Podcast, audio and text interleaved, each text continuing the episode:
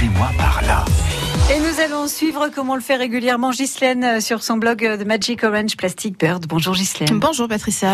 On va vous suivre sur un terrain qui me plaît bien, euh, j'avoue, hein, euh, un petit côté bucolique qui me dérange pas, avec du street art végétal. Déjà, vous allez nous expliquer qu'est-ce que c'est que ce truc Alors, alors ça s'apparente, on va dire, au land art, Ouais. mais au land art accessible à tout le monde. C'est-à-dire euh, qu'on va aller euh, récupérer toutes sortes de matériel qu'on Mhm. trouve dans la nature. Donc ça peut être les petites fleurs. Alors on est au printemps, ça tombe bien, il y en a plein partout, notamment les petites pâquerettes, les petits Ouais. pissenlits. Alors évidemment pas euh, dévaliser les plates-bandes euh, de, de la municipalité ou de votre grand-mère, mais plutôt des, des, des espèces qui poussent comme ça un petit peu. euh, Ah ouais, un peu partout. un petit peu partout.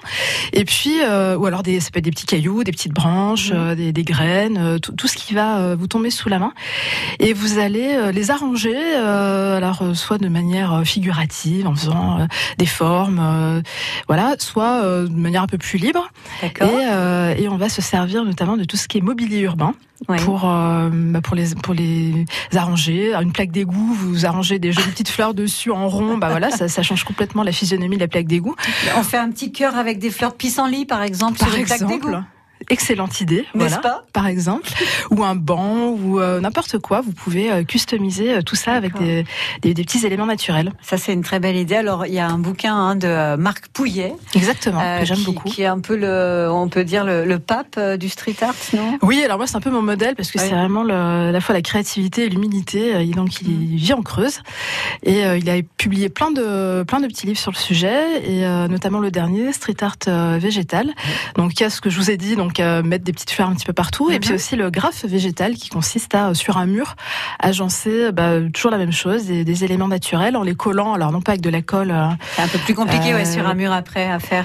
Bah, avec de la colle, euh, de la colle à farine qu'on peut faire chez soi dans sa casserole, qui Ah est bon évidemment euh, non polluante, non, toxi- non toxique, euh, que vous pouvez manger si vous voulez. et ben vous pouvez coller euh, des petites fleurs sur un mur euh, et ça tient. Alors ça tient pas longtemps, évidemment, c'est de l'art éphémère. Hein, faut pas s'attendre à ce que ça reste en place. Mhm. C'est justement pour ça. C'est pour ça que c'est très poétique. C'est pour ça que aussi ça embellit vraiment notre environnement parce qu'alors on voit des photos sur votre blog. Hein, J'invite nos auditeurs à aller faire un tour euh, sur The Magic Orange Plastic Bird. On voit notamment les photos qui sont dans le, le bouquin de, de Marc Pouillet avec un mur, une espèce de petit mur hein, qui est recouvert de ces petites fleurs de pissenlit jaune.